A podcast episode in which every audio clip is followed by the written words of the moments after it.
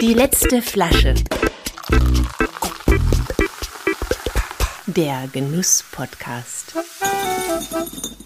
Von und mit Clemens Hoffmann. Herzlich willkommen. Schön, dass ihr wieder dabei seid. Hier bei Die letzte Flasche lernt ihr Menschen kennen, die Genuss schaffen und erlebbar machen. Eine echte kulinarische Binsenweisheit lautet bekanntlich, das Auge ist mit. Aber so viel stimmt ja. Schönes Geschirr sorgt auf jeden Fall mit dafür, ein Essen zu einem besonderen Erlebnis zu machen.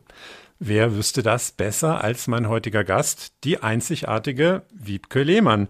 Wiebke stammt ursprünglich aus der norddeutschen Tiefebene, genauer aus Rothenburg an der Wümme. Nach dem Abi hat sie eine Töpferlehre gemacht hinter Hannover und dann noch Keramikgestaltung studiert im Westerwald. Danach hatte sie erstmal die Nase voll von Provinz. Es folgten zwei Jahre London mit der ersten eigenen Keramikwerkstatt und seit 1992 lebt sie in Berlin. Wiebke hat hier die Porzellanmarke Hering mitgegründet und groß gemacht. Sie hat später für die weltbekannte Manufaktur Meißen gearbeitet und berät heute mit ihrem eigenen Unternehmen Tavel Restaurants, Hotels und Privatleute bei der Geschirrauswahl. Und sie hat Großes vor. Dazu gleich. Erstmal, hallo Wiebke, herzlich willkommen in meinem Podcast. Wie schön, dass du heute Zeit hast. Hallo Clemens, danke für die Einladung. Gerne. Du nennst dich ja selbst Architektin der Tafel. Heißt das Tische sind Baustellen für dich?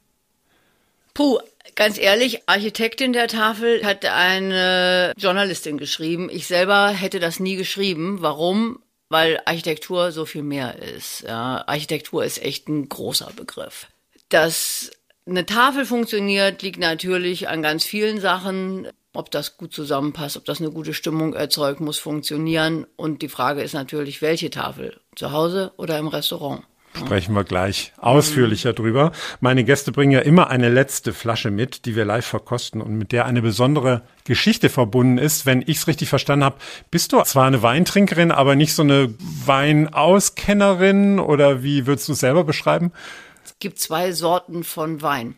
Lecker und hm, nicht so lecker. Schmeckt, schmeckt nicht. ja. Und so richtig kann ich mir das nicht merken, weil wenn, dann schmeiße ich mich so in den Weingenuss rein und dann kann ich mir das wieder nicht merken, was das war.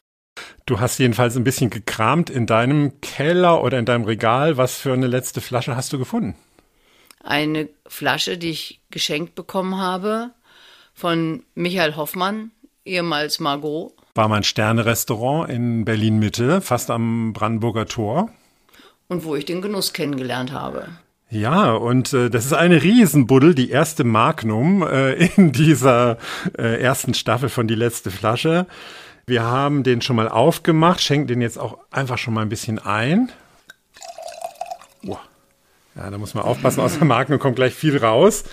Ein 2007er Spätburgunder Selektion S von Franz Keller vom Roten Adler in Oberbergen am Kaiserstuhl. Wir sind also in Baden und es gibt einen gereiften Spätburgunder. Damit hast du auf jeden Fall schon mal genau meinen Geschmack getroffen, ohne dass ich den probiert hätte. Wollen wir mal reinriechen? Zusammen? Riechst du rein in Wein oder machst du das Absolut. gar nicht so? Ich, oh, super gerne. Ich rieche sehr gerne in Wein und finde es manchmal noch toller, als ihn zu trinken. Ja, geht mir auch manchmal so. Ganz toll. Also das. Äh, Er riecht vor allen Dingen, hier ist schon, da ist sehr viel. Riecht viel nach Kirsche, nach wirklich ganz wie aus dem Bilderbuch gemalter Kirsche. Herrlich. Und dann dahinter kommt aber auch schon sowas was Süßlicheres, finde ich, ne? Oder ist das die Kirsche? Weiß man gar nicht. Süß kann man ja nicht riechen. Auf jeden Fall ein richtig später Spätburgunder, glaube ich. Also. Hm. Zum Wohl. Hm. Zum Wohl. Aber der riecht viel süßer, als er ist. Ne? Der ist trocken, auf jeden Fall. Selektion S, das gibt's glaube ich gar nicht mehr bei denen. Die sind ja inzwischen im VDP, diesem Verband der Prädikatsweingüter. Der hat diese ganzen Weingutsbezeichnungen abgeschafft. Das wäre jetzt wahrscheinlich der Ortswein bei denen. Ertragsreduziert, im Barrique, aber eben jetzt nicht eine besondere Lage oder so, ne?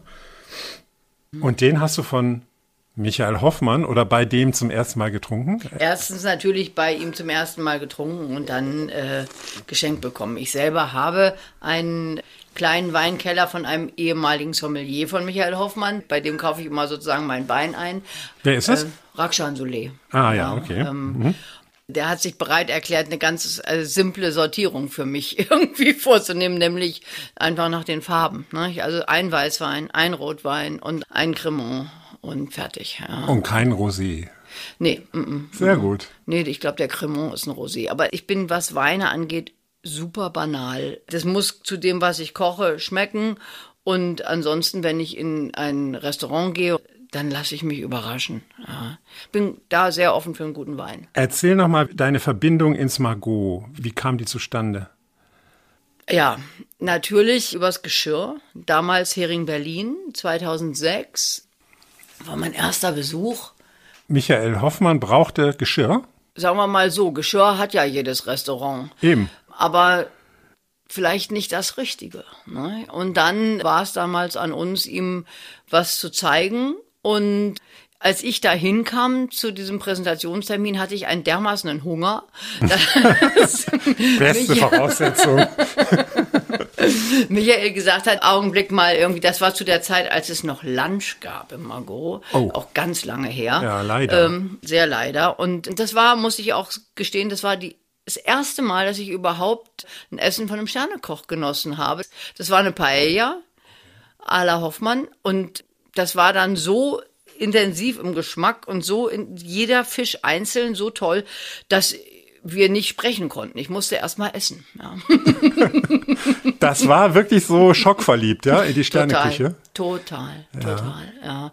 Und das ist auch so geblieben, dass wenn ich esse, dann esse ich. Ich habe da Lust, mich dann reinzuschmeißen, ja, also und das zu erleben. Ja. Der Michael Hoffmann im Margot war ja zu der Zeit, also 2014 ist es, glaube ich, dann geschlossen worden, das Margot, aber der hat schon Mitte der Nullerjahre eine Kräuter- und Gemüseküche gekocht, wie sie heute fast schon so zum Standard gehört bei den guten, denen auch die auf der guten Seite sind, Stichwort Nachhaltigkeit und so, also bei den Sterneköchen der jetzt der jungen Generation, das hat der alles schon vor 20 Jahren, muss man ja fast sagen, gemacht. Ne? Da gab's schon sowas wie kandierte Aubergine und geräucherte Topinambur und der hat auch keinen Thunfisch mehr serviert, keine Gänsestopfleber mehr gemacht. Der hat Fleisch nur noch ganz, ganz reduziert eingesetzt. Ich weiß, ich habe ihn mal Mitte der Nullerjahre interviewt und fand den total avantgardistisch. Also damals, ja, das zeigt irgendwie auch, was wir für einen Weg mit ihm gegangen sind. Ne? Absolut. Er hat aber auf einem Niveau Gemüseküche gemacht. Ich sage mal so, ich, ich bin keine Restaurantkritikerin, möchte das auch auf gar keinen Fall werden. ähm, aber ähm, das war so überraschend, was er gemacht hat, dass es tatsächlich viel spannender war, bei ihm Gemüse zu essen als Fleisch. Das waren große, große Überraschungen. Ja, ich habe versucht natürlich, also ich hatte das Glück, sehr oft im Margot essen zu dürfen. Muss aber sagen, leider meistens natürlich waren das Geschäftstermine und dann kann man nicht so fokussiert essen. Dann ist der Fokus tatsächlich auf dem Geschäft und nicht auf dem Essen. Aber es gab auch hier und da mal einen privaten Termin im Margot und das war dann natürlich herrlich. Ne? Hat er denn eigentlich, also du hast die Paella gegessen, warst völlig weggeschossen, hat er danach Teller gekauft oder sich Teller ange... Ja? Dann, Was? also es war so, er hat dann Teller gekauft, fing an mit ein paar Tellern, war super und wie er mit den Tellern umging, so schön, dass wir gesagt haben, na ja, wir brauchen immer wieder ein Restaurant und dann haben wir so eine Art Tauschgeschäft gemacht, ja. Essen gegen Teller. Wir hatten Kunden aus aller Welt und es gibt natürlich nichts Schöneres, als einen Teller im Einsatz zu zeigen. Ja, Das war dann natürlich euer ein Traum. lebendiger Showroom quasi. Richtig. Der, also der hat Richtig. quasi eure Teller bekocht. Richtig, genau, Ja. genau. Ähm, lass uns über Teller reden. Das ist ja eigentlich dein Thema. Wir Genau. sind ja drin im Thema. genau. Meine Eltern hatten ein Alltagsgeschirr und ein gutes von Rosenthal, das nur an Geburtstagen, an Ostern, Weihnachten rausgeholt wurde. Vielleicht auch, weil sie drei äh, rabaukige Jungs zu Hause hatten und schon genau wussten, wenn wir davon jeden Tag essen, äh, hält es nicht lange. Wie war das bei dir zu Hause mit Geschirr? Wir hatten auch verschiedene Geschirre zu Hause und ja, mein Vater hatte eine große Vorliebe auch für Keramikwerkstätten. Also er ist gerne, wenn er unterwegs war, irgendwo einkaufen gewesen. Ich glaube, etwas zum Leidwesen meiner Mutter, die dann irgendwie sagte, im Geschirrschrank ist auch kein Platz mehr. Er hat wirklich viele Sachen, also ich glaube, gut, ich meine, meine Mutter natürlich eine hervorragende Köchin. Ist nicht so natürlich, dass jede Mutter automatisch eine hervorragende Köchin ist. Aber bei ihr, sie, das war, ist wirklich, also Ja? sie äh, ist eine wirklich exzellente Köchin, muss man sagen, ja. Und so war das selbstverständlich. Bei uns zu Hause sonntags gab es Silberbesteck, Manufakturporzellan, später dann zum Sonntagsfrühstück aus einer schönen Töpferei. Das, es gab ganz viele verschiedene Geschirre bei uns zu Hause. Also es ist eigentlich kein Wunder, dass ich dann unbedingt eine Töpferlehre machen wollte. Ne? Daraus hast du jedenfalls Beruf gemacht, erst handwerklich und designmäßig, dann gab es ein Unternehmen, jetzt gibt es ein neues Unternehmen. Du berätst die Gastronomen zum richtigen Geschirr in der Gastro. Wie bist du auf diese Idee gekommen, dass man das als Beratung anbieten kann? weil es das nicht gibt in Deutschland. Ganz einfach. Also ich habe das natürlich erlebt in meiner Zeit, wo ich den Vertrieb aufgebaut habe für Hering, dass ich in verschiedensten europäischen und auch au- außereuropäischen Ländern Partner hatte, die genau das gemacht haben. Die hatten super Restaurants als Kunden und hatten ein tolles Portfolio und sind dann damit letzten Endes, ja, hatten entweder Showrooms oder sind eben auch zu den Restaurants gefahren, haben mit denen zusammen überlegt, was braucht ihr hier für Geschirr und als dann meine Zeit, wann war das? Ja, irgendwie mitten in der Corona-Zeit eigentlich, nach Meißen, war so die Überlegung, was mache ich jetzt? Was macht Sinn? Ich habe auch überlegt, wieder eine Werkstatt zu machen mit eigenem Geschirr. Ich weiß aber, dass ich das, so sehr ich es liebe, irgendwann langweilig finde, da an der Scheibe zu sitzen. Abgesehen davon, dass ich auch weiß, was das bedeutet, das Geld zu erwirtschaften, was man so braucht, passt nicht so ganz, wenn man so mitten in Berlin lebt. Ist ein bisschen schwierig. Ich hatte auch keine Lust dazu, muss ich auch sagen. Hast du ja auch lange gemacht. Ja, ja, ja, ja, habe ich lange gemacht. Hat auch Spaß gemacht. Gibt auch Teile davon, die mir immer noch Spaß machen würden. Aber also die Überlegung war, Geschirr, um das Geschirr schön zu finden oder Geschirr, damit das Essen in Szene gesetzt wird. Und Geschirr, damit das Essen in Szene gesetzt wird, dazu hätte ich keine Lust, das zu machen. Aber ich kann das rausfinden, welches das ist. Und das gibt's auch schon. Wie gehst du vor? Mach mal ein Beispiel vielleicht. Ich kenne natürlich viele, viele Marken, viele, viele Hersteller, kann sehen, wo ist was eigenes, wo wird was nachgemacht. Ähm, interessieren tun mich natürlich mehr so die Sachen, die eine eigene Sprache haben. Dann ist wichtig, wie gut sind die am Markt. Am besten sind immer die, die in Deutschland noch nicht so am Markt sind, dann mache ich das gerne, ja.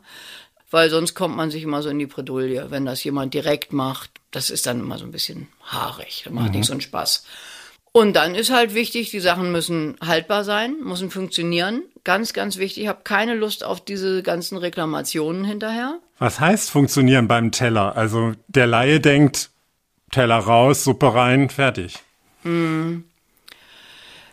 Wieder ein Thema natürlich, äh, gucken wir hier für einen privaten Haushalt oder Gastronom, gucken wir du für die Gastronomie. Ja, klar, ich mache aber natürlich auch Privatkunden und da Okay. sind die Fragen andere dann. Können wir ja auch noch machen. Bleiben wir mal einen Moment bei, Hm? bei der Gastronomie. Gastronomie. Klar, also ich erinnere einen ganz wundervollen Koch, der zu mir kam und sagte, guck mal, der Teller hier, den hätte ich gerne, der ist super. Sag ich, der ist überhaupt nicht super, ja.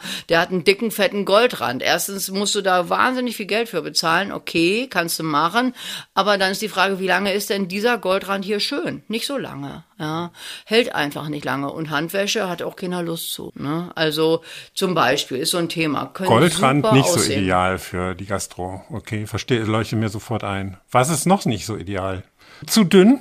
Zu dünn ist natürlich schwierig, richtig. Zu dick ist auch schwierig, weil dann hat der Service keine Lust, diese Teller durch die Gegend zu schleppen. Anderes Thema ist, es gibt Teller, die sehen fantastisch schön aus auf Fotos, sind aber schwierig einzusetzen, weil man dann doch zwei Hände braucht. Die fallen auch immer wieder weg. Also man zeigt sie, aber sie setzen sich nicht durch. Was würde dann passieren, wenn man die mit einer Hand einsetzt, dann rutscht das Essen durch die Gegend oder Ja, was? ja, dann bleibt das, dann wird der Teller so schräg. Man kann den eben nicht richtig absetzen. Also Tatsächlich ist eine große Nachfrage wirklich eher nach sehr klassischen Formen. Formen, die eben auf Instagram überzeugen, weil sie so besonders aussehen, die überzeugen nachher am Tisch nicht mehr. Ja, häufig. Ja, und ist das dann so, dass du aktiv auf Köche zugehst oder Läden, Restaurants oder sollen die zu dir kommen, werden die zu dir kommen? Wie denkst du dir das? Da habe ich mir überhaupt keine Gedanken drüber gemacht. Ich habe irgendwie angefangen und ich sag mal, ich finde es sehr, sehr schwer, wenn man im Top-Segment unterwegs ist und dann Klinken putzen soll. Das nervt nur. Mhm. Ja, das nervt jeden. Weil wenn jemand superklasse ist, dann weiß der, was der will. Dann weiß der auch irgendwie, vielleicht weiß er nicht, wo er hingehen soll und fragen oder sie. Dann braucht man jemanden, der das vielleicht der einen mal empfiehlt. Und ich hatte das Glück, dass mich manche Leute empfohlen haben. Ganz wundervoll. Es war einfach Glück. Und das andere ist, dass manche Leute mich eben auch noch kannten von früher, mhm. Und mich ausfindig gemacht haben und dann dachte ich, okay, wenn die bei mir anfragen, obwohl ich noch gar nichts gemacht habe, ich sag jetzt mal, wer das war, weil das mich echt stolz macht, ja. Das war Clemens Rambichler, der fragte bei mir an nach einem Sonderdekor auf Tellern. Und ich dachte, okay, und das war eine Zeit, wo ich noch nicht so richtig wusste, was ich mache. Mhm. Und dann dachte ich, okay, wenn der mich findet, dann habe ich vielleicht eine Chance. Habt ihr was gemacht zusammen? Hm, ja. Sag. Wir haben Platzteller gemacht. Für welches Restaurant? Das war für das Waldhotel Sonora. Das ist in der Eifel, in Dreis. Drei Sterne. Ja, der hatte die Idee, dass ich ihm Platzteller mache. Das sind quasi die Teller, die da liegen, bevor es überhaupt losgeht. Richtig. Und dann habe ich gedacht, wir machen mal so Teller, also so Vorfreudeteller. Ja, okay. das war die Idee. Und da ich damals noch Zeit hatte, haben wir überlegt, wir machen nicht nur ein Motiv, weil der eine möchte Gemüse, der nächste Fisch, der nächste ähm, vielleicht ein Tier aus dem Wald. Mhm. Und weil er ja einfach auch eine wahnsinnig große Karte hat, haben wir vier Motive gemacht. Das war super. Und was da drauf jetzt auf den Tellern? Also es ist ein Fenchel, es ist ein Steinbutt natürlich, es ist ein Reh, wie sich das gehört beim Waldhotel, und ein Hummer. Ein Steinbutt, ein Hummer, ein Fenchel und ein Reh. Genau. Mhm. Ja. Genau. Und die hast du dann produzieren lassen? Ja, ich habe die gezeichnet. Das waren Zeichnungen von mir und das hat äh, haben sich die Rampichler so ausgesucht und dann habe ich die richtigen Teller dafür gefunden, auf die das dann drauf soll. Ja. Da kommt aber nichts drauf, ne? Die sind wirklich nur, die werden abgedeckt vom Service, wenn man sich hinsetzt quasi. Richtig, das ist reine Vorfreude. Ja, toll. Mhm. Ja. Äh, noch mehr solche Geschichten? Ja, es gibt natürlich ab und zu mal, dass ich für jemanden äh, was, ich sag mal, illustriere.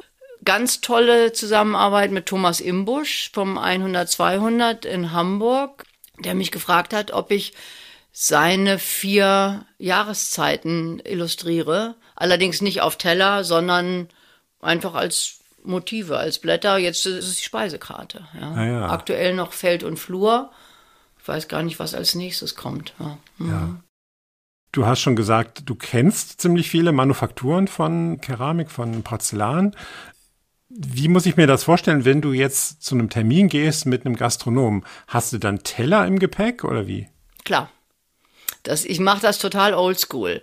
Meistens ist es so, also dass die äh, Köche mit mir Kontakt aufnehmen. Ja, und dann frage ich vorher so ein bisschen nach, was die sich vorstellen, was die suchen. Das machen wir schon vorher natürlich, telefonisch. Und meistens weiß ich das nach dem ersten Telefonat schon, in welche Richtung das geht, bringe aber natürlich mehr Auswahl mit. Ja, und dann gibt's immer einen kleinen Lieferwagen, viele Kisten, bisschen Zeit zum Aufbauen und dann geht's los. Wie, dann baust du verschiedene Sets dann dahin, oder wie? Und dann ja, ist meistens ein bisschen überraschend. Ich bitte immer darum, dass das Restaurant nicht eingedeckt wird. Und äh, ich habe immer Leute natürlich vor Ort, die mir dann helfen, das Auto auszuladen. Der ist richtig schwer wahrscheinlich, ne? Diese ja, ist, ist äh, ein ziemliches Geochse. Aber es macht dann auch Spaß, das Geschirr im Restaurant zu sehen. Ich kann natürlich nicht nur eine Sache anbieten. Manchmal biete ich nur eine Sache an. Wenn der Kunde definitiv nur ein Geschirr sehen will, einen Hersteller sehen will, dann mache ich das auch so. Meistens bringe ich mehr mit, zeige eine Auswahl und ich merke natürlich beim Aufbau, was zumindest vom Ort her das Richtige ist. Von der Küche weiß ich es natürlich noch nicht. Manchmal weiß ich es, aber nicht immer. Woran merkst du das denn, ob was für den Ort richtig ist? Hat viel mit Licht zu tun. Und dann hat es auch viel damit zu tun, wie viel äh, Materialien sind im Umfeld. Die Räume, die Materialien, der Boden, die Tische. Manchmal sind ganz viele Materialien in so einem Raum. Da muss man ganz, ganz, ganz ruhig werden. Ja, und manchmal ist das Restaurant, das Interieur so ruhig, dann kann man schon mal krachen lassen. Also ein Gegensatz. Wenn der Raum schon unruhig ist, ruhige Teller. Wenn der Raum Zen-Stille verbreitet, darf der Teller ein bisschen ausgefallener werden. Also dann ist es häufig so, vorausgesetzt der Koch hat Lust dazu, dass man dann durch so ein Menü, was ja so eine Reise ist, dass man das komponiert. Also eine Ouvertüre, ja, wo man sagt, da sind schon so ein paar Themen drin. Und dann baut man das so langsam auf und ähm, ja, das, also die Frage, ob jemand dazu Lust hat, macht natürlich Spaß, sowas zu machen. Ne? Dann muss man ein großes Portfolio haben, muss das zu so einer Präsentation dann auch dabei haben. Ja, das geht nicht mit Bildern aus dem Internet, das geht nicht mit irgendwelchen komischen Katalogen, das, man muss die Sachen in die Hand nehmen. Sieht eh immer alles anders aus im Katalog als dann nachher äh, Genau. in echt. Genau. Was heißt denn Ouvertüre? Meinst du damit, dass die Teller nur am Anfang dann vorkommen oder also die werden am Anfang schon mal gezeigt und kommen dann später in diesem Stück, in dieser kulinarischen Reise, tauchen die dann wieder auf, wie das ja an der Musik ist ja auch die Ouvertüre, werden die Motive schon mal angespielt und dann werden die nachher ausgebreitet. Also ist das so mit den Tellern so ähnlich dann? Ist schön, wenn man sowas machen kann, gibt's manchmal, dass man eben so ein Thema schon mal ankündigen kann. Ja, ein, Mach mal ein Beispiel. Also vorne kommen ja eigentlich im Fine Dining die Amuse-Bouche, die Grüße aus der Küche, die Kleinigkeiten, die Snacks und so. Was könnte da schon mal kommen an Teller? Ist toll, wenn das ein Moment ist, äh, weil das so ein, das bleibt nicht lange stehen. Es ist, äh, Genau. ähm, wenn das so ein Moment ist, wo man vielleicht mit drei, vier verschiedenen Sachen arbeitet, genauso wie es eben drei, vier verschiedene Amüs gibt, hat man vielleicht plötzlich irgendwie verschiedene Glasteller. Und da kommen Farben ins Spiel. Kann sein, dass es hinterher weiß weitergeht. Ja, aber ähm, erstmal so ein Hingucker. Und dann taucht so ein Glas als größere Form später nochmal auf. Ja, das ist so eine, gab es schon so eine kleine Ankündigung sozusagen. Ja. Also wenn jemand da Spaß dran hat, ist das toll. Ja. Wir haben jetzt schon zwei Dinge so im Nebensatz erwähnt. Farben und Materialien. Also ich sag mal so, das wesentlichere Thema sind, glaube ich, die Materialien. Okay. Ja, das, es ist auch eine Entscheidung. Ähm, wobei, also es ist eine Entscheidung, manche wollen unbedingt ähm, wirklich Steinzeugteller, bisschen gröber. Und das ist eben auch äh, spannend, wenn so ein Teller richtig grob ist, dann ist es auch wieder so ein Kontrastthema. Ne? Da drauf wirkt ein fein ziseliertes Gericht, also jetzt rein optisch, äh, noch viel feiner als auf einem einfachen klassischen Teller, der vielleicht weißes Porzellan ist. Dieser Kontrast zu so einem irdenen Teller hebt eigentlich dieses fein ziselierte Gericht häufig nochmal so in die Höhe. Irdenes Geschirr ist ja im Moment, habe ich den Eindruck, äh, überall. Ja, also es wird jedenfalls wahnsinnig viel Wert auch auf handgetöpfertes oder zumindest getöpfert aussehendes gelegt. Es gibt viele Bezüge so zur traditionellen japanischen Keramik. Es gibt ja auch hier in Berlin jemand, der als buddhistischer Mönch, glaube ich, in Japan war und sich dann selber das äh, Töpfern beigebracht hat und jetzt fürs Rutz und Nobelaten schmutzig und ich glaube das Forsthaus Strelitz äh, Teller macht. Genau. Ähm, genau, also ist das gerade eine Mode, dieses Irdene, das Getöpferte? Ob es eine Mode ist, weiß ich nicht. Es ist auf jeden Fall ein Thema. Du hast ja gerade schon eben gesagt, Japan. Es ist natürlich in Japan äh, schon immer Thema gewesen. Die schönsten Teller und Schalen, also oh, unfassbar, unfassbar schön. Man muss natürlich damit umgehen können. Es muss zur Küche passen. Wann passt es denn nicht mehr zur Küche? Also wenn ich da jetzt einen Blutwurstring drauflege, dann sieht es auch ein bisschen sehr bäuerlich dann aus wahrscheinlich. Genau. Etwas, was sehr irden wirkt, wenn da Was sehr Rustikales draufkommt. Ja, das kann man natürlich machen, aber dann muss man es auch wieder inszenieren. Also wenn man jetzt im Fine Dining Restaurant ist, ja, dann würde ich fast sagen, okay, dann echt noch mal eine derbe Serviette, vielleicht auch bis hin zu einem anderen Esswerkzeug um dann zu sagen, hallo, wir meinen das hier jetzt ernst. Ja, das könnte ich, könnte ich mir schon vorstellen, dass man das macht, dass man es zu Ende denkt. Wenn man jetzt ein sehr rustikales Geschirr hat, also ich sag mal so, ähm, es gibt ein fantastisches Geschirr, was ursprünglich natürlich rustikal anmutet, in Stockholm im Franzen. Da war ich noch nie essen, aber ich besitze von dem Keramiker, der fürs Franzen die Ausstattung macht, ein paar Teller selber, ja. Beschreib mal, wie die ungefähr aussehen. Ähm, ist ein grauer Steinzeugton. Definitiv sieht man, das ist handgetöpfert. Gut, vielleicht sehe das nur ich, kann sein. Dann hat er da so mit einem Pinsel so drüber gespritzt, so blaue Farbkleckse, die so am Rand auftauchen nur, drüber gespritzt und transparent glasiert und dann hinterher nochmal so abgewischte Pinselspuren mit Gold. Also sehr komisch, weil Gold und Blau hat man normalerweise nicht auf so einem irdenen Geschirr. Und ich weiß, dass diese Teller, wenn da was ganz Feines, ein ganz feines Dessert drauf sitzt in der Mitte, dann hat man einfach ganz stark das Gefühl von Handwerk, auch bei dem, was man isst. Und äh, diese Überhöhung mit dem Gold ist da. Ist, und trotzdem ist es total modern. Ja, ist ganz frisch, weil einfach nur so draufgesetzt, einfach so, so, ja, so rhythmisch draufgesetzte Goldwischer. Ganz toll. Ja. Das heißt aber auch, dass das ja öfter auch mal nicht gelingt, ne? Oder mal äh, nicht so gut aussieht. Irden und Essen. Oder? Oder? Ja, es, es ist nicht so ganz einfach. Also ich, äh, ich bin großer, großer Fan von äh, Sachen, wo man eben sieht, wie sie hergestellt werden, wenn sie aus dem Holzbrand kommen, wenn sie so Ascheanflugspuren haben, finde ich alles großartig. Kann man aber in den meisten Restaurants nicht machen. Ja, geht also ein Restaurant in Deutschland hat das ganz programmatisch. Das ist das Etz in Nürnberg. Also ich hätte da Spaß dran, mehr solche Sachen zu machen, aber es ist äh, eher selten. Woran liegt das? An den, äh, auch an den Gästen?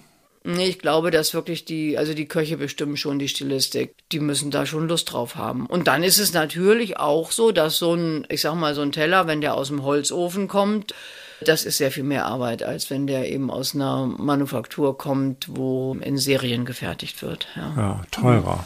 Sehr viel teurer. Ja, und wenn mal einer runterfliegt, umso ärgerlicher dann. Genau. Was mir auch noch so dauernd begegnet, immer noch, ist ja die Schiefertafel, ne? Also Vom Fußboden essen kann jeder, der das gerne tut. Ja. ja, aber es scheint ja irgendwie äh, nicht tot zu kriegen zu sein. Es gibt ja diese schönen Selbstkochformate hier, perfektes Dinner und so. Da hat man den Eindruck, es wird überall äh, der Tatar auf die Schiefertafel gehäufelt. Ja, die ist quasi zum Standardrepertoire gehört die inzwischen. Ja, hat jeder. Habe ich zwar nicht, aber hat jeder anscheinend jeder. Ich erinnere noch, wo das anfing. Ist schon ein paar Jahre her. Ich habe damals sehr, sehr schöne kleine so Podeste gesehen aus Schiefer, die dann eben auf Füßen waren. Die kamen natürlich aus Japan, wie soll es anders sein? Und dann kann man Schiefer benutzen, aber nicht, wenn das aussieht wie so eine Fußbodenfliese. Das ist unmöglich. ja. mhm. Fußbodenfliese ist gut. Mhm. Ähm, Farben oder eben nicht Farbe, die Farbe weiß. Ja, oder ist weiß eine Farbe? Philosophische Frage, ne? Mm, mm, ja, off offiziell sind Weiß und Schwarz ja keine Farben. Aber gibt's äh, No-Go-Farben in der äh, in der Gastronomie äh, Tafelkunde bei dir? Also ich sag mal so, schwierig wird das mit einer Farbe, die so aussieht, als wäre der Teller schon, äh, als wäre da schon Essen drauf. Ne? Also so eine, das, dann kommt das Essen auch nicht zur Geltung. Es gibt Farben, da haben viele Kunden Berührungsängste damit.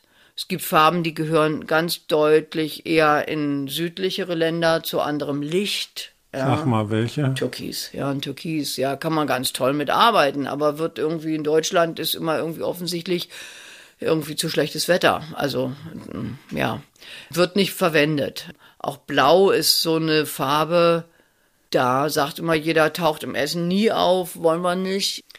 Ist aber eine ganz klassische Farbe. Ne? Ist eine der beiden Farben, die es nur gibt, die bei Porzellan überhaupt bei 1400 Grad noch Bestand haben. Kennen wir ja alles. Blau, weißes äh, Porzellan kennen wir alle.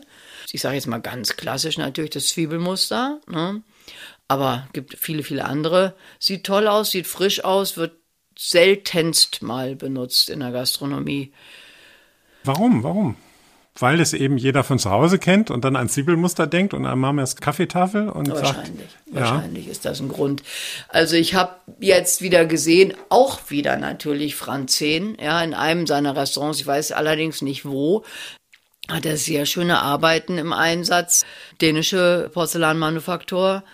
Und das ist super, fantastisch schön, ja, blaue Unterglasurmalerei ist das, ist natürlich auch, wenn es schön aussehen soll, ist es von Hand gemalt. Die anderen, die billig sind, sind gedruckt und sehen auch nicht mehr schön aus. sieht man dann auch, dass gedruckt ist. Ja, man sieht es oder spürt es, dass es einfach nicht so schön ist. Aber ich sag mal so, vielleicht, vielleicht gibt's ja mal eine Situation, wo jemand das Lust hat, mal in einem Gang auszuprobieren. Ich würde auch nie sagen, dass man so ein ganzes Geschirr durchgängig machen sollte, so blau-weiß. Aber so mal so einen frischen Moment finde ich schön. Ja, das sind so diese Momente der Komposition. Was ich auch nie sehe, ist ein roter Teller.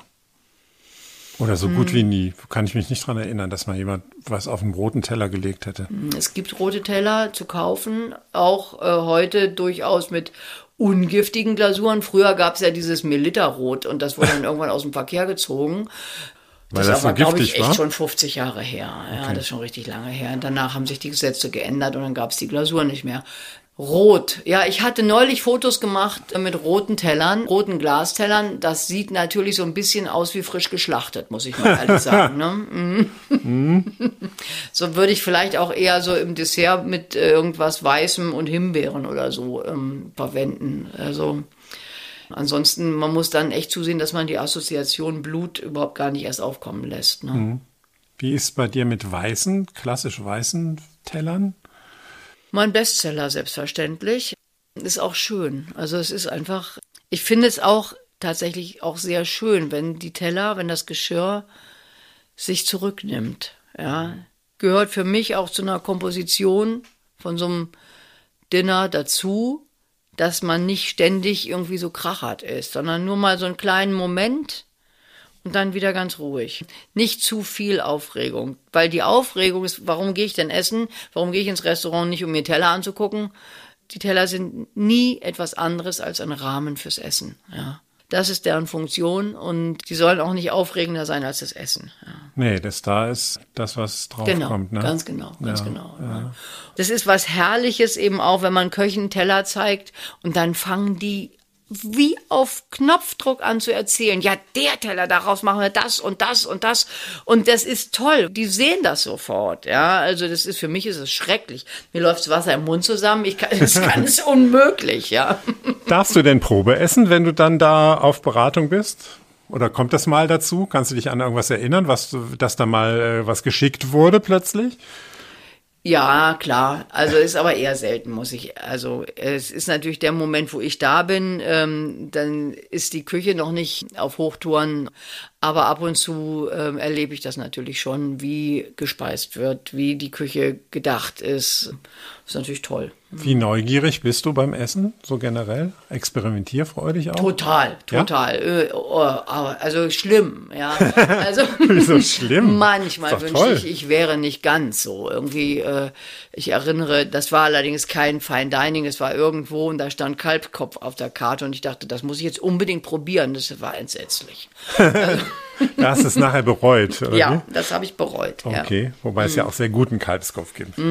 Lass uns doch noch mal in deinen Wein reinriechen, bevor wir weiterreden. Sehr Äh, gerne. oder reinschmecken. Oh, Sehr, der riecht so toll. der riecht wirklich wie ein, wie ein Mhm. er Kirsch. riecht, ich finde, er riecht voller, er schmeckt schlanker.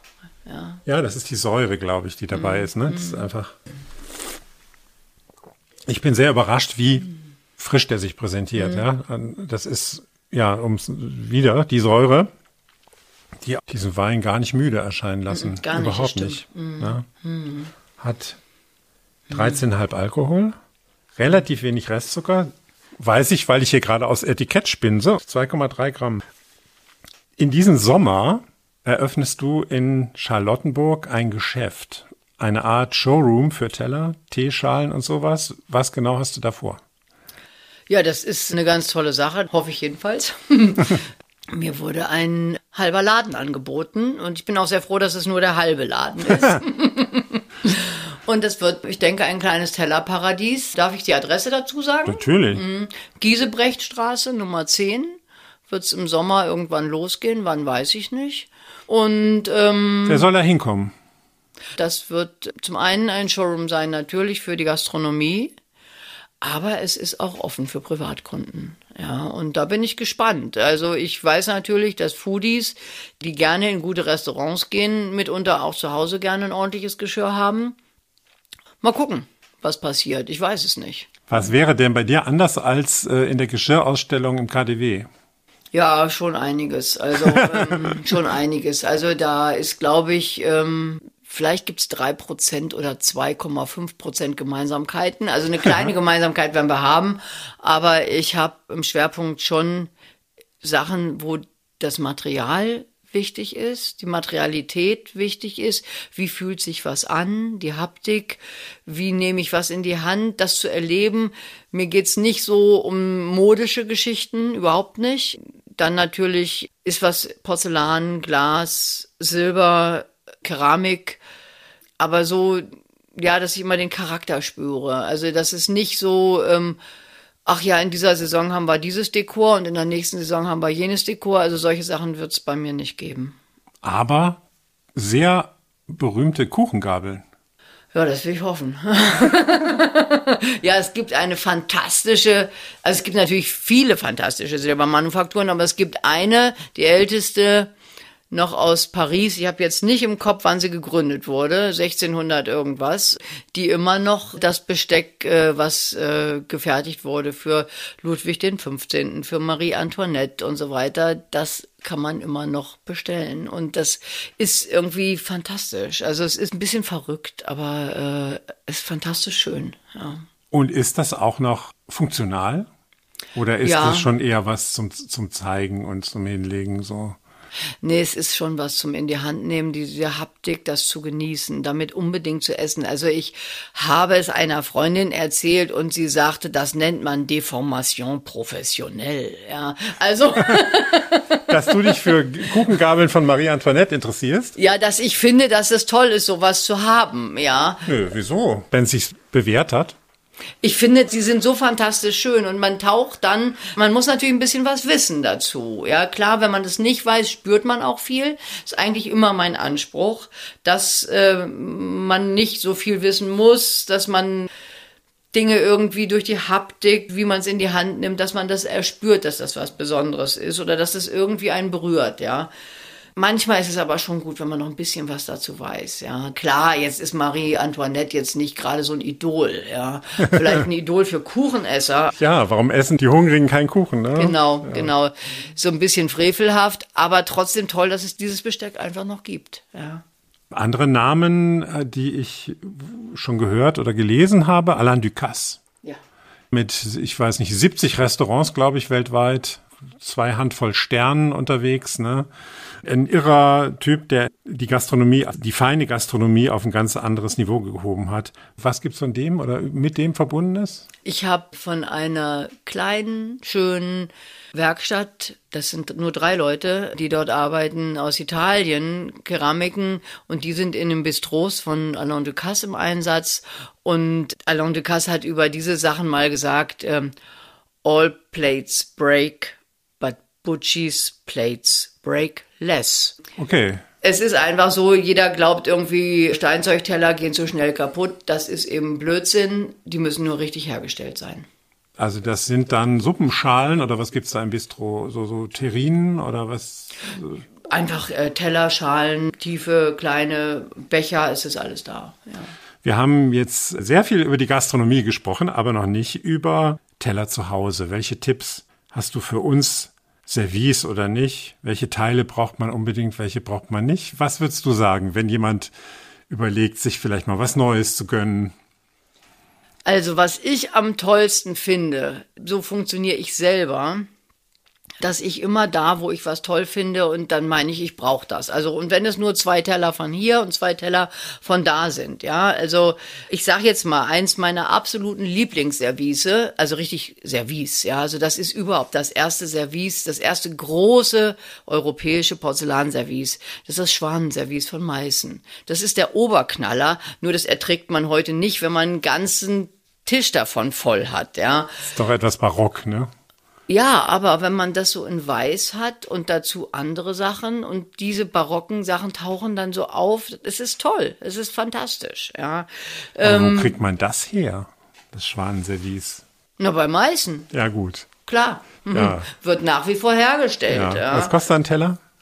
Gar nicht so schlimm. Wenn die weiß sind und nicht bemalt, ist es gar nicht so schlimm. Also ich habe zu Hause ein paar bemalte, der kostet dann, glaube ich, einer 800 Euro. Oh. Ich muss ganz ehrlich sagen, dass ich nicht weiß, was die weißen kosten. Ja. Okay. Also Es gibt sensationelle Sachen davon.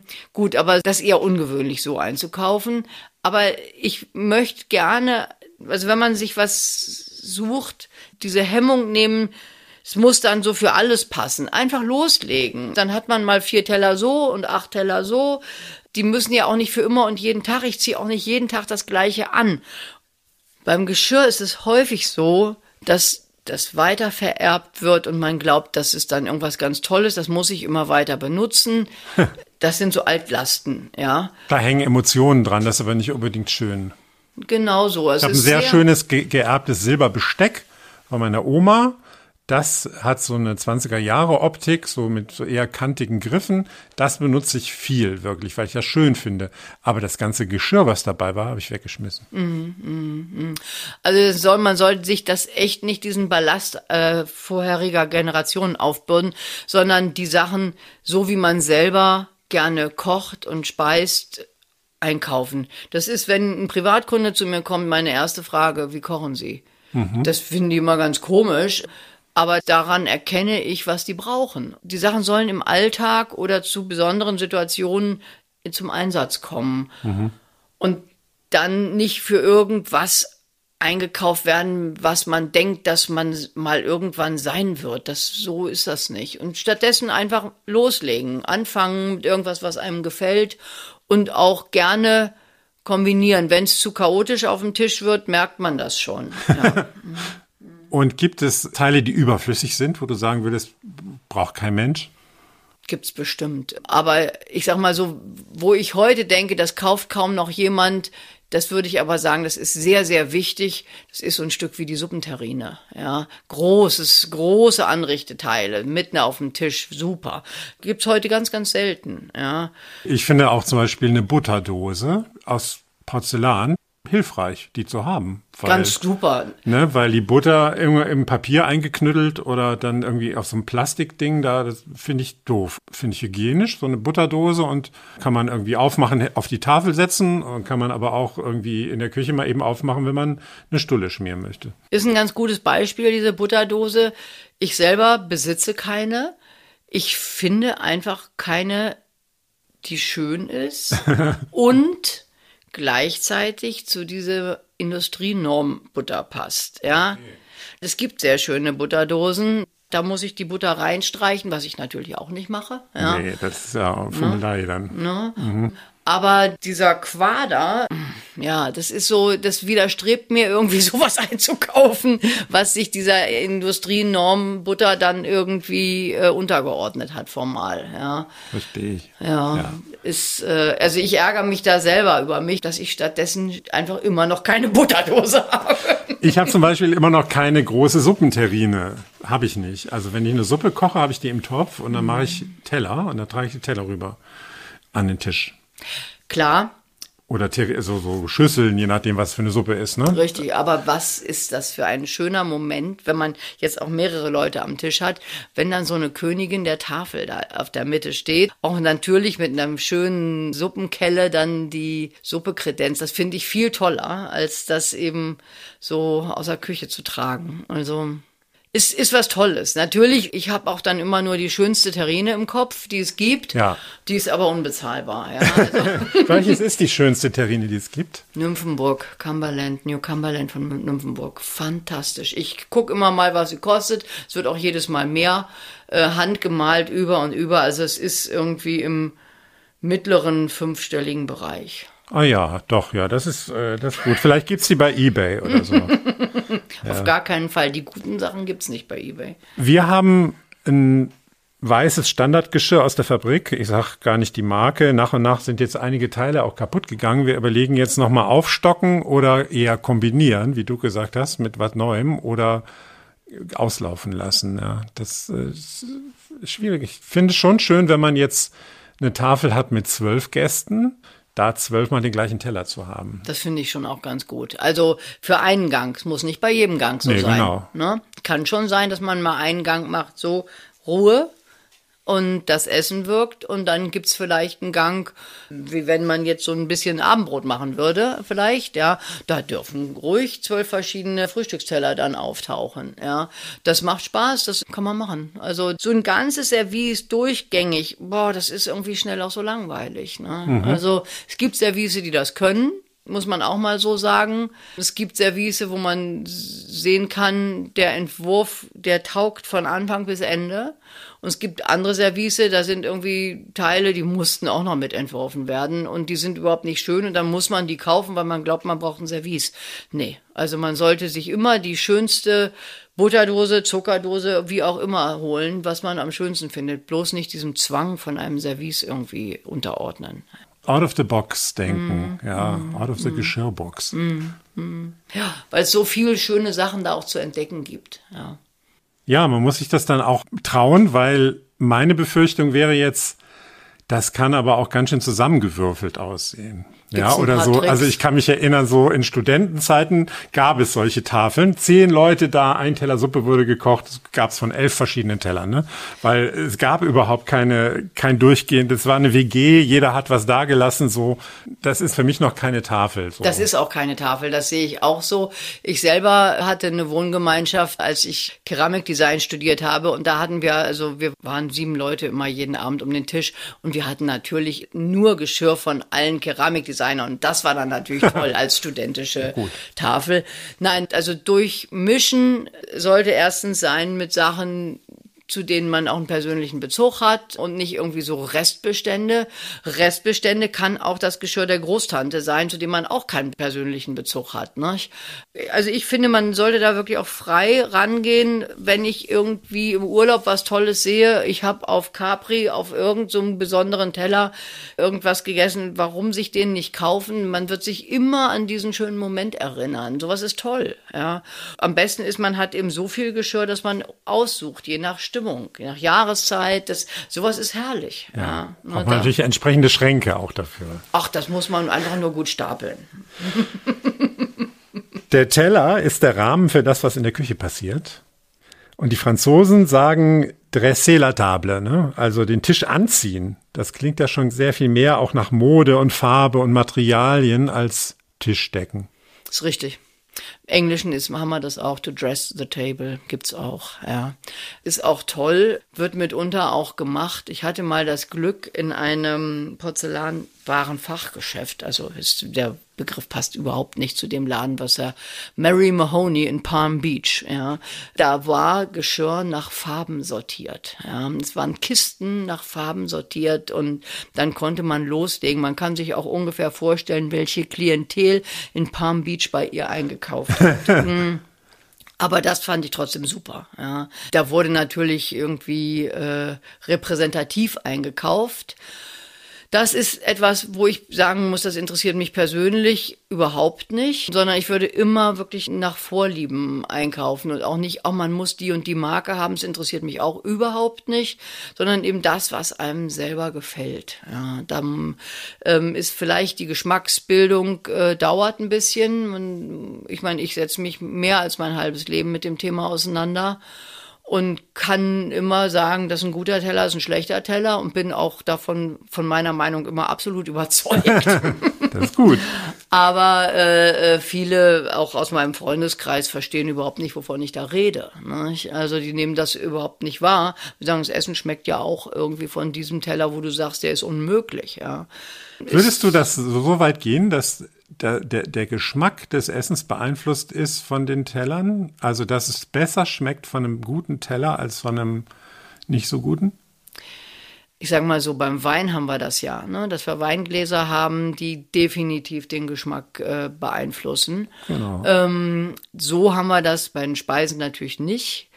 Die Aromen verändern sich nicht durch einen anderen Teller, aber äh, die Wahrnehmung verändert sich natürlich. Äh, konzentriere ich mich auf das Essen, ist dieser Teller für diese Speise mit Bedacht gewählt, dann spürt man das. Ja. Und dann isst man das auch mit mehr Aufmerksamkeit. Das habe ich schon des Öfteren erlebt.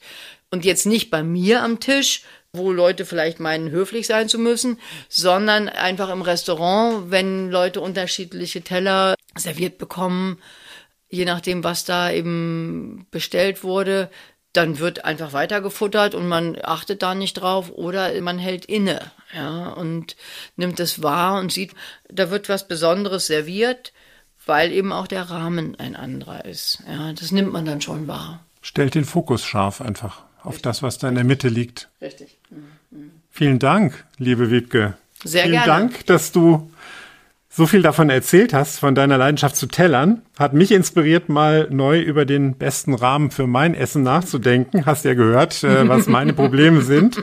Wir haben dabei getrunken zusammen einen 16 Jahre alten Spätburgunder von Franz Geller aus Baden. Der war für mich auch eine große Freude, weil es absolut mein Geschmack ist. Solche feinen, nicht vom Holz erschlagenen, vom Holz unterstützten Spätburgunder, die gereift sind, ohne müde zu sein. Tja, das war's für heute und das war gleichzeitig auch der Abschluss der ersten Staffel von die letzte Flasche. Zehn Folgen habt ihr schon gehört. Ich mache jetzt eine kurze kreative Pause von vier Wochen. Vielleicht gehe ich auch ein bisschen Geschirr einkaufen, mal sehen. Aber am 11. Mai geht es direkt weiter mit Staffel 2. Freut euch schon mal auf zehn neue überraschende Gäste und ihre ungewöhnlichen letzten Flaschen. Ihr wollt mir Feedback mailen, Gäste vorschlagen oder mir eure letzten Flaschen zeigen?